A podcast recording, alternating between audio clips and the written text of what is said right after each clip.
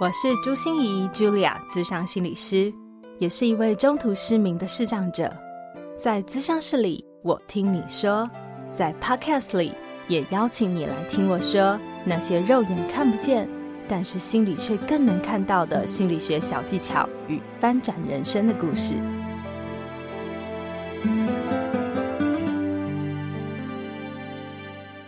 Hello，Hello，亲爱的朋友，你好吗？我是朱心仪，Julia，咨商心理师，欢迎收听朱心仪说心里话。不知道你听了我们的上集哦，有没有一种呃渲然欲泣的感觉？那个字应该是念炫吧？呃，我的团队伙伴都跟我说少用一点成语，那样会暴露了你的年纪啊。可是呃啊，就是渲然欲泣的意思，就是快要哭了。但是我要告诉大家哦，哦、呃，这一集我是真的哭了。而且还很丢脸的哦，要我们的受访来宾借卫生纸给我，因为阿娥姐真的是用她的真心在换我们的真心哦。这一集我们就谈阿娥姐的原生家庭哦，她的老二情节，她的母女纠葛，还有她的手足冲突。看到她的委屈与放下，看到她的自责和圆满，也看到她的怨怼与慈悲。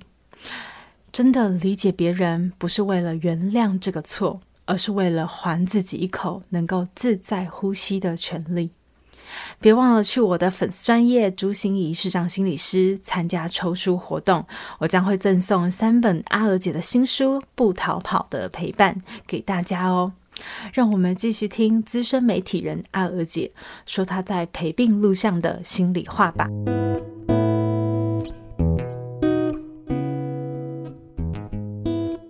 很高兴跟大家来分享每一个人的原生家庭啊，原生家庭是没办法选择的，所以如果你带着抱怨跟愤怒去看你的原生家庭，其实你已经带了一个有色的镜片了。你可能先把这个镜片拿掉，你会舒服很多。但是呢，我还是先把镜片戴起来，再跟大家 讲一下这个原生家庭，因为我们是人，我们不是神，我们很难马上就把镜片拿掉。为什么要跟大家分享这本《不逃跑的陪伴》这本新书？其实。我真的是呕心沥血，写了十一万字，那个每一段的历程回顾哈，都让我脱了一层皮。可是我也觉得写字啊，包括讲话这种化疗啊，都是很好的治愈能力跟恢复能力。比如说我在写书写着写着，去回顾自己为什么老二情节这么的深。因为我们家是开包子馒头店的，你知道我我读书的时候，我们家那个生意真是忙到不得了。现在小朋友都是礼拜六是放假的，我们以前礼拜六是有半天课的哦。还要上课半天，早上一定是什么班会啊，然后打扫教室啊。欸、我们差不多年代耶、啊，真的吗？你那时候也是？对，我也是哎。好啊，那现在小朋友都没有了。对对对对对，补班补课都补到小朋友只要放假时间去教室，都已经神魂颠倒，他没有没有没有集中意志要上课了。然后我只要到礼拜天那一天呐、啊，我好不容易可以睡晚一点点。我就大概七点钟，我妈妈就会按我们家的电铃，因为我妈妈做包子馒头店嘛，啊离我们家有一段距离，她就装了一个电铃哦，从店里面就可以按电铃到我们家，用对讲机讲话，然后她就滴滴滴滴滴滴按的很大声，可是呢，没有一个人起来接电话，为什么？因为我爸爸、我哥哥、我妹妹和我，我们都知道妈妈要叫我们去店里帮忙，谁都不想去，然后呢，都没有人去接那个电话的时候，就该死了。我妈妈就会跑到我们家楼下，其实大概五十五六十步路很近，就到楼下，就很大声对我们家四楼哦，四楼哦，大喊：“阿我啊，你赶紧起来啊！你逃不开出来啦！” 真的是用吼的哦！我的天哪，我吓死了！我衣服来不及穿，我就跑很快，因为我只要不赶快下来，他就可以继续在那边骂到我邻居通通知道我很我很不乖。为什么？为什么是？只说你，我也很想问呐、啊。我爸爸就是老了嘛，动作不好，而且我爸爸会给我妈妈增加其他麻烦。我爸我妈妈也不喜欢他去帮忙。然后我哥哥，我妈妈就觉得男生不会做这些事情。那还有我妹妹啊，我妈妈就会说那个最小的啊，他也什么都不会，见鬼了！我是老二，所以就是我活该。那我如果不去，我就会被我妈妈骂。然后我如果去，我又很不爽，站在那边只有我一个人在做事。所以，我跟妈妈的那个情感很矛盾，然后妈妈的情绪起伏很很频繁，就是一直你一下子看她刚刚笑笑的，等一下她就翻脸了。我不知道他为什么会这样子。比如说我在店里已经在帮忙，他从菜市场买了一些菜回来，迎面走过来看着我，走近我的时候，东西一放下来，啪就给我一巴掌，我还来不及反应说你为什么打我。然后呢，我就看到对面站了一个我国中的时候很喜欢的男生。天哪！他看到我被打巴掌啊，我就站在那边被打了一巴掌，而且我莫名其妙。然后我爸我妈妈没有放过我，他接着真的下手要再打下一巴掌。邻居过来拦着我妈妈，买啦，按我就乖呀啦。刚才一路来给你斗三缸，你卖个怕啦！哎，邻居阿姨这样子帮忙拦着，啊，我也莫名其妙，我为什么会打一巴掌？那我也我就含着眼泪，我也不能问为什么。结束，就这样，就这样。你到底你到底发生什么事？后来我慢慢有一些蛛丝马迹，去知道了妈妈的情绪很容易受了娘家的影响，因为我妈妈十三岁就没有母亲，嗯，所以她带着弟弟妹妹长大。他十三岁要当小妈妈，所以要把弟弟妹妹当成像自己的孩子一样。所以那样子的环境之下，其实经济不宽裕。我的阿公是武生，唱歌仔戏的，会给他们最大的伺候就是拳头伺候。所以用现在的眼光来看，我妈妈是一个受虐儿，是从小就被 K 的受虐儿。在这样的环境之下成长，我妈妈是不知道怎么表达爱的。可是我妈妈很勤奋，嫁给一个大她十七八岁的老欧啊。远嫁到基隆去，和爸爸一起生活，这些我们都是看在眼里的辛苦。那也因为我在店里面帮妈妈做包子馒头，好像也隐隐然铺了一些路。我当时在做馒头的时候，我妈妈都有一个 radio 收音机放在旁边，在听那个中广宝岛网，嗯啊，单飞机啊，英英南哈。中到底就是这些节目 啊，我就听着听着，我就觉得，哎、欸，我好向往那个广播的世界哦。所以，你可以想象，后来我就当广播人了。对啊，他好像也给我埋下了一个种子，因为我觉得，哎、欸，我口才也不错啊，我好像也可以跟他们一样，躲在一个黑盒子里面讲话，这就默默的把我推向了一个我未来要走的方向。可是当时我是不理解的，然后后来也因为我和妈妈其实在相处的时候有这么多的。叫做情绪勒索吧，妈妈对我，但是也因为，可是你也不知道要，因为情绪勒索通常有一个目的，你知道吗？就是我通常都是勒索你要你去做某一些事，如果你不做，你就会很有罪恶感。对，可是刚才听到阿尔姐这样描述，你真的不知道他是什么目的耶？你就而，而且我是被他像是情绪宣泄一样，呃、对。我后来稍微知道，像妈妈有那样情绪突然变化很大的时候，就是舅舅或者是他妹妹打电话来要借钱。或者是家里面经济上有什么状况，那他又觉得我之前已经给你了，你怎么现在又来要钱？那他就会生气。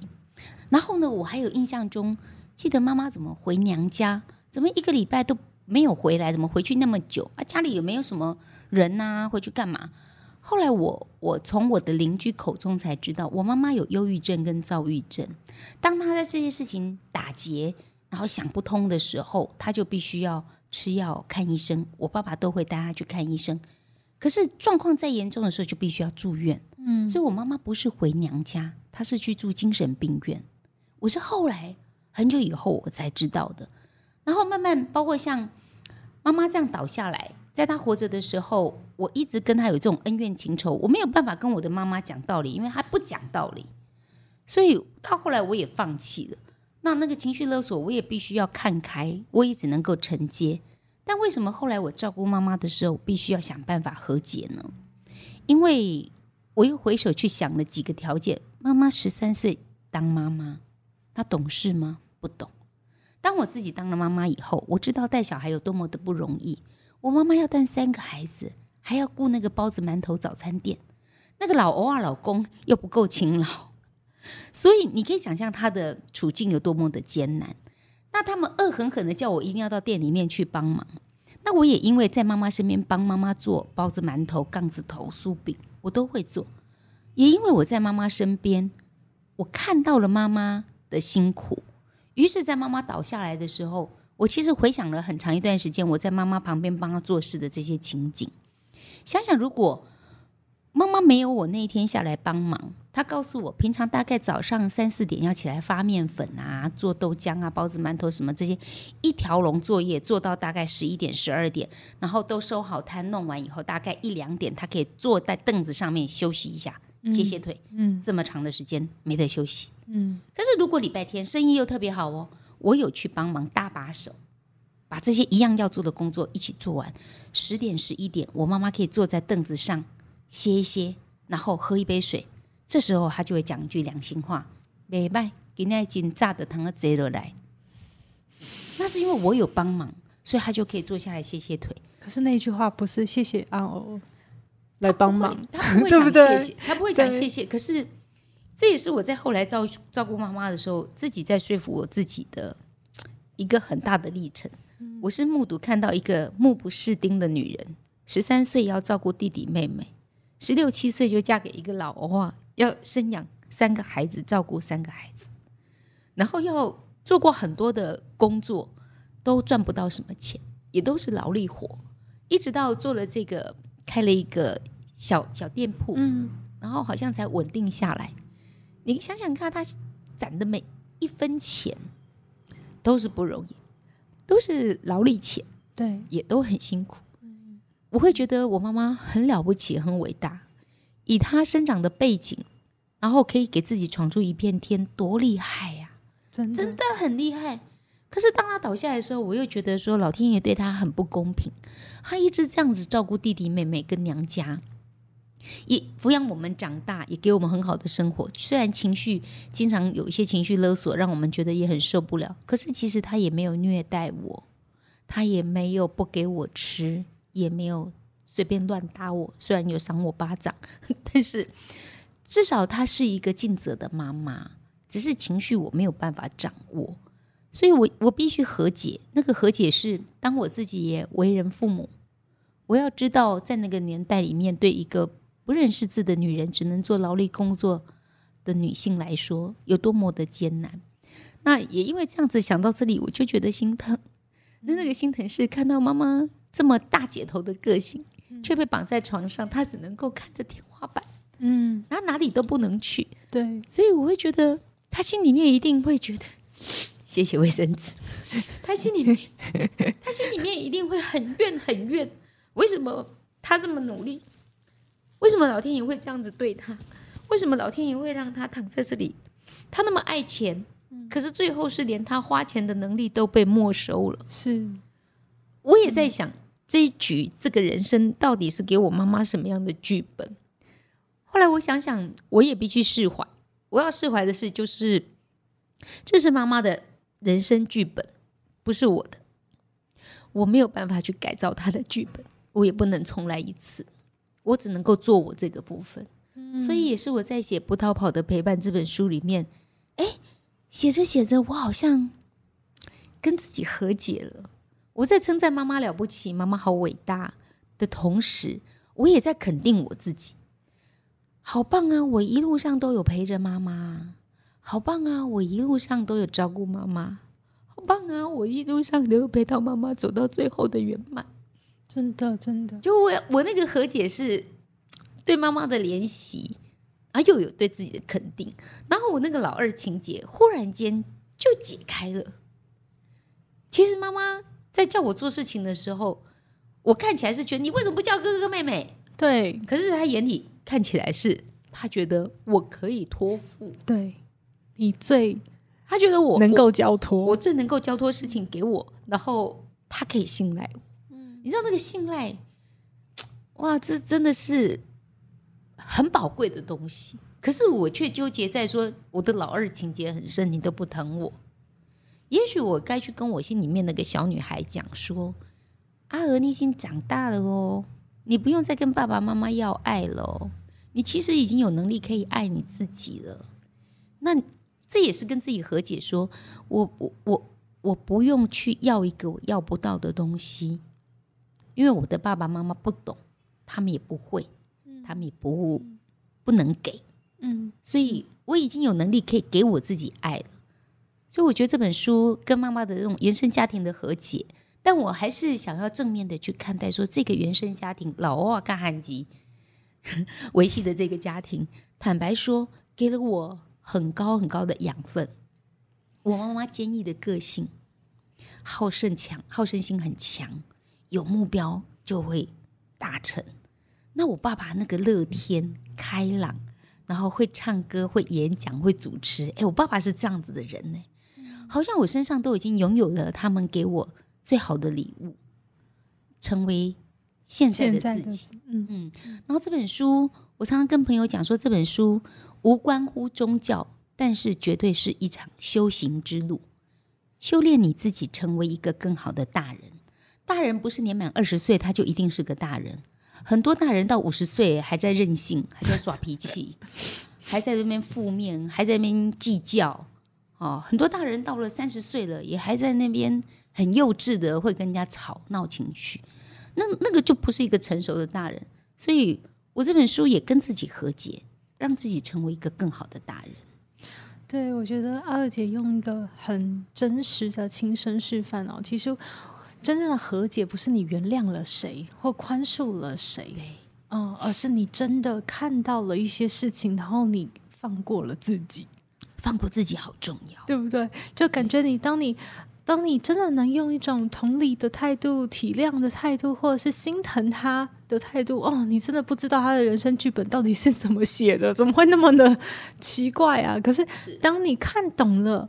这一切的时候，你回过头来是肯定了我自己，就是哦，原来我我在那个环境里面能够承受那么多，能够一直被当出气包，一直被委以重任，莫名其妙没有答案，嗯，对，嗯，然后控制不了妈妈的情绪的人，可是我还是最后能陪他走完最后的人生一路，是他最信任、最能够交付重任的这样的一个女儿。多值得为自己肯定。对，尤其是呃，我刚讲的情绪勒索这件事情，从心理治疗上面来看哦，情绪勒索，我们就真的掉进去那个情绪勒索的这一局里头了。我一直都是这样子，妈妈情绪勒索每次都成功，因为我在意她，所以我就跳进去了。那跳进去以后，其实我很不舒服的，在这个情绪勒索的漩涡里面，跟着她一起搅扰，然后让自己很不舒适。我是到很后来，我都写完书以后，有一天跟那个金钟影后 王娟聊天，娟姐姐跟我聊到说，情绪勒索这件事情其实很好解决啊，你可以拒绝勒索。对，就是。哦，我忽然间被点醒了，你知道吗？他在情绪勒索我，我已经知道你用妈妈之名在勒索我的情绪，让我绞进你的情绪当中，我还跳进去，而我没有适切的去拒绝。比什么叫拒绝？比如说，他现在情绪勒索我，他来骂我，那骂了就给他骂了。挂了电话以后，我自己还在那边生气，气起来跟他打回去，再跟他再骂一顿。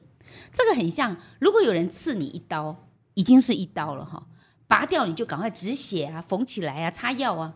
可是呢，你事过境迁之后，回去晚上想一想，隔天想一想，后天想一想，哇，又拿那一刀再刺一刀，再拿出来，再刺一刀，再拿出来，自己反复在同一个伤口里面刺那一刀。这件事情已经过去了，已经过去了。可是你还在反复的把它拿起来刺自己，拿起来刺自己。那娟姐就跟我讲说，刺了受伤了就受伤了，赶快擦药好不好？缝一缝，纱布贴一贴，消炎药吃吃，明天就好了。是，你为什么隔天要自己自杀又刺几刀呢？所以哦，我才后来学会说，我被情绪勒索的时候。我没有办法去改变别人，但我可以改变自己。我可以拒绝被情绪勒索，或者是缩短那个情绪勒索的伤害，还有那个时间。嗯，欣怡，你说这样子是不是才是正确？是啊，因为情绪勒索真的就是一个愿打一个愿挨的问题。对呀，对，所以我们当我们不愿意挨的时候，我们开始会划线了。对呀、啊，心里的线，你你逃啊！你看，像我在照顾历程当中，我大家都说我的我的神队友就是我老公，他真的帮我好大的忙。嗯、可是我写了以后，其实也剖析了自己的个性，也重新思考了有些事情如果重来会怎么样。然后我都在书里面写，我的猪队友就是我哥哥。可是其实我写到后面以后，我就噗嗤笑出来了。我笑出来的原因是因为，其实给我最大养分、修炼我自己、改变的人是我哥。是这个猪队友，可能很多朋友你在听了这故事的时候，你会回想在你的职场上、你的人生里面，那个会挫折你会找你麻烦的人，真的。好像是成就你的人呢、欸，幸福不会让人成长，只有苦到苦难可以让人成长。对，因为我老公对我很好，这神队友，反正就在嘛，你也不觉得怎么样？那这个猪队友为什么每次找你麻烦，然后都找能够找茬成功呢？你可不可以有一天让他找茬没有办法成功？我最近常跟朋友讲了一个看那个扫地机器人的体会。扫地机器人，扫地机器人是人生的启发，富有哲学道理。是是是，你听听愿闻其详。以前的扫地机器人刚发明的时候，它撞到墙壁还会撞一下，对对对，碰撞一下，然后转弯，碰，撞一下转弯，然后你的扫地机器人就会六赔落惨掉漆。然后我们家买了一台新的扫地机器人，我就在那边看，哎，现在那个 sensor 哈感应啊，它根本不用碰到那个墙，它就转弯了。他就抓到那个距离，他就转弯了；抓到距离就转弯了。我就在想说，扫地机器人都已经这么聪明了，人为什么那个人脑还没有办法像电脑这么聪明？你明知道撞到了是一个墙，你也明知道撞了会痛，你怎么不转弯？你如果你一直都希望对方闪开啊！如果是心仪去撞了墙，我就不觉得什么怀疑了。啊，没有看，因为看不见。那我明眼人已经看到那个墙了。或者我已经看到那个墙往我这边靠近了，比如说我哥哥他靠近我，我觉得他怒气冲冲，他好像要找麻找我麻烦了，我不要赶快躲吗？我快闪啊！我后来就学了扫地机器人的精神，我看到我哥哥怒气冲冲想要找我说话，我就先讲话。哎哥，我今天要录影哎，刚好下午两点啊，那你自己坐一下看妈妈，我要出门了，我来不及了，我快溜，我快溜。那我哥哥其实找我的也不是什么大麻烦，他总有很多异想天开的一些方法，想要妈妈可以脱离气切管，想要妈妈可以站起来，那个都是不能够接受事实。一个躺了七年的人，他其实是没有体力可以站起来的。虽然当初你决定要插管要气切，我们也已经接受了。你会觉得这根刺是在你身上，你又不断的拔起来刺自己，拔起来刺自己。那我我也想让这件事情解脱，就是你不用再在意这件事情了。所以我也跟哥哥学着和解。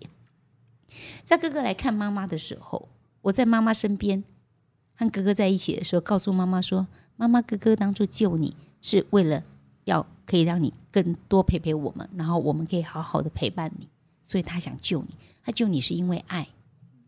那我照顾你也是因为爱。第一次讲的时候，我觉得。”嗯，超不真实的。我觉得我根本不是发自内心觉得哥哥是爱妈妈。嗯，可是当我讲完以后，我哥哥在我旁边，手臂靠在我身上，我感感觉到他在颤抖。一个大男人，嗯，嗯，头发都白了，他哭了。你知道，男生其实跟女人不一样，我们可能会找朋友喝喝咖啡、聊聊天、骂骂猪头，对吗？男生不会，我们很会话聊，男生不会，男生不会，他是 压在心里面。而当我一次、两次、三次、四次讲完以后，我也真诚，我也真诚的认为说哥哥是真心为了爱妈妈好，我也变真诚了。就这件事情是可以练习的。当我一次、两次讲出来之后，我妈妈生病到最后，那个脸型有点变形，没那么好看。可是当我一直告诉他，妹妹是爱你的，哥哥是爱你的，我们是爱你的，我们都祝福你。好，然后。哎，我觉得我妈妈脸上的线条变柔和了耶，就变柔和了耶。所以，我常常在讲说，照顾者固然很辛苦，而真正给我们启发的人是那个被照顾的人。如果有机会让你选择，身为照顾者还是身为被照顾者，你想选哪一个？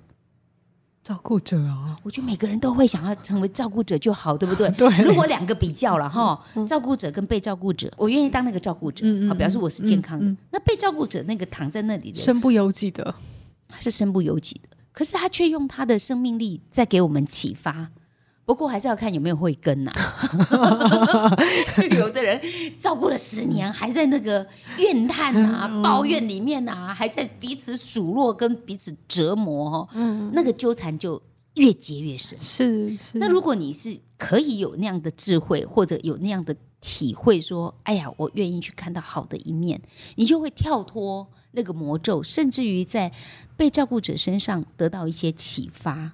我就是在妈妈身上。得到了启发，从不甘愿为什么妈妈会躺这样，她这么强势的人，那不从不甘愿妈妈为什么是我照顾，怎么不是去哥哥那边照顾？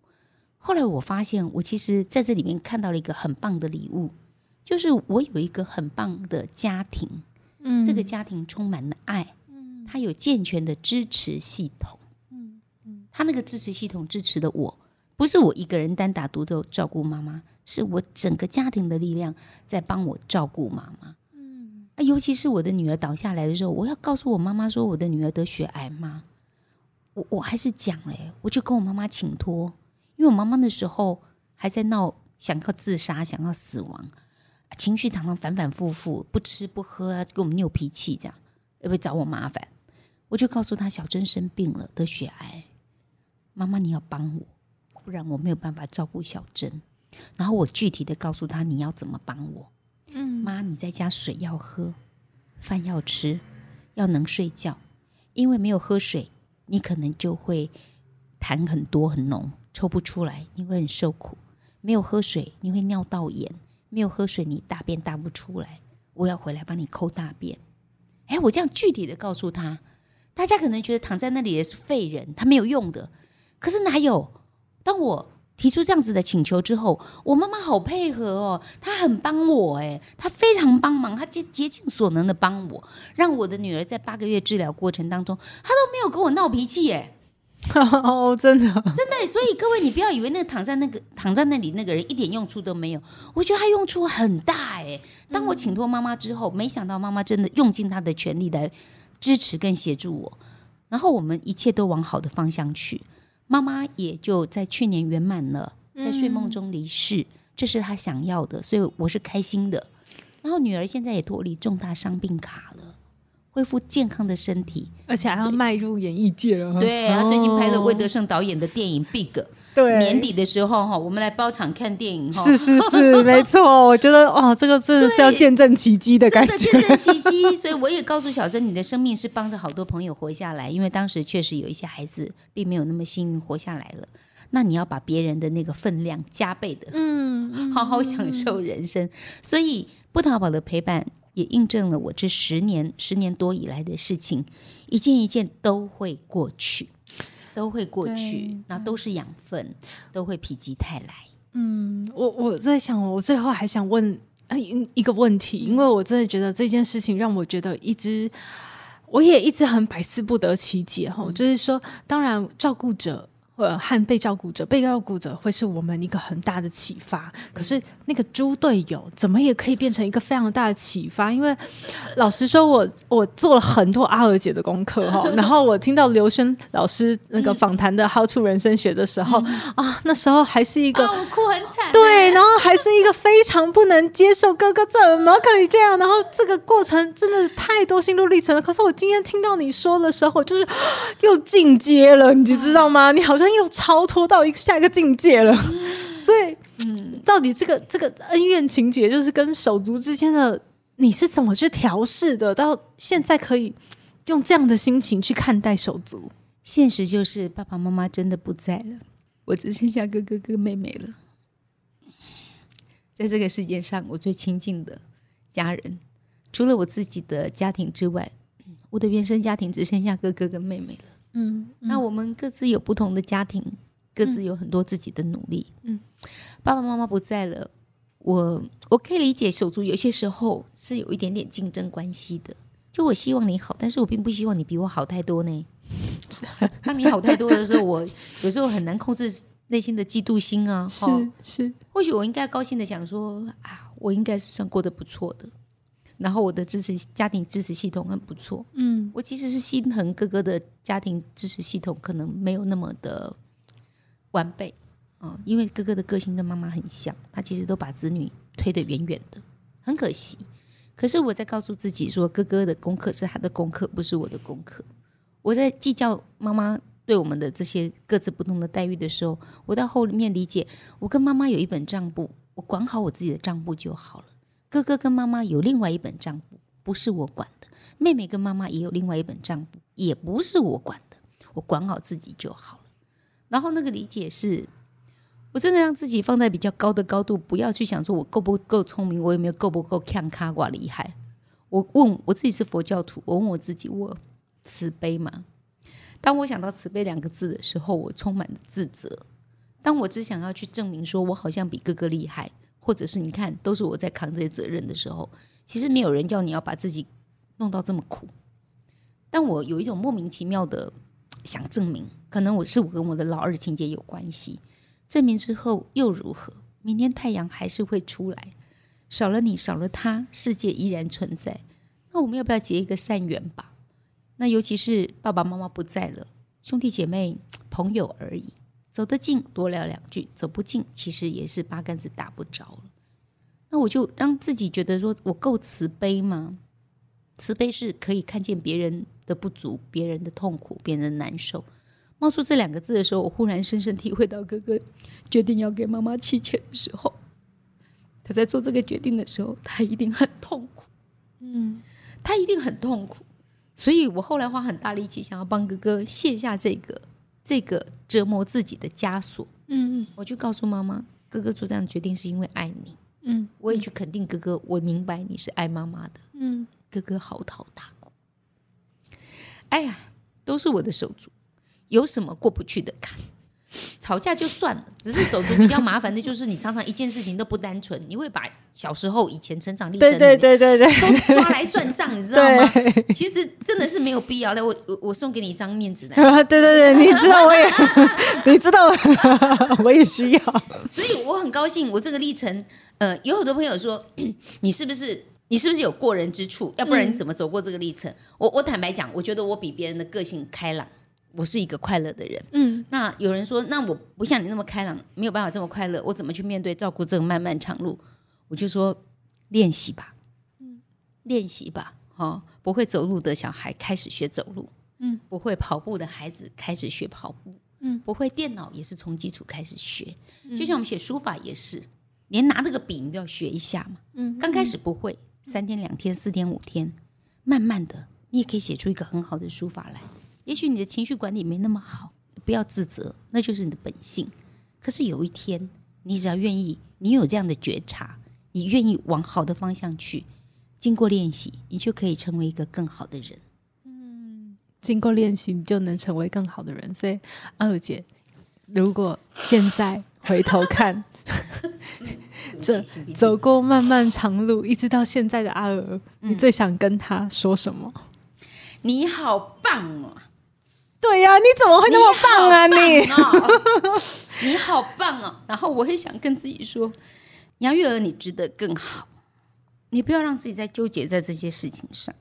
我讲的值得更好，就是你可以更轻松的去看你人生，想吃什么吃什么，想玩什么就玩什么，想做什么开心的事情就做开心的事情。你值得更好。是。你值得更好，对呀、啊，对，所以当我们放下好多好多沉重的包袱，其实我们也让自己变得好轻盈，对。然后你可以去想做什么就做什么，哎，看开一点呢，明天真的太阳还是会出来。是啊，啊，所以我们所有的朋友一起祝福阿娥姐，我们也一起祝福我们自己，我们都值得变成一个更好的人，然后可以拥有更多更美好的事物。是，好，谢谢阿娥姐，谢谢，我们就是一说心里话，就下次见喽，谢谢，拜拜，谢谢，拜拜。心念转个弯，生命无限宽。如果你喜欢我的节目，邀请你可以继续追踪，并且给我五星评价和留言互动。如果你也感受到我们团队的用心，可以使用自由赞助的功能，给予我们实质的鼓励哦。咨商需求、合作邀约，或想要了解更多心理学的知识与故事，节目说明栏中都有我更多完整的资讯哦。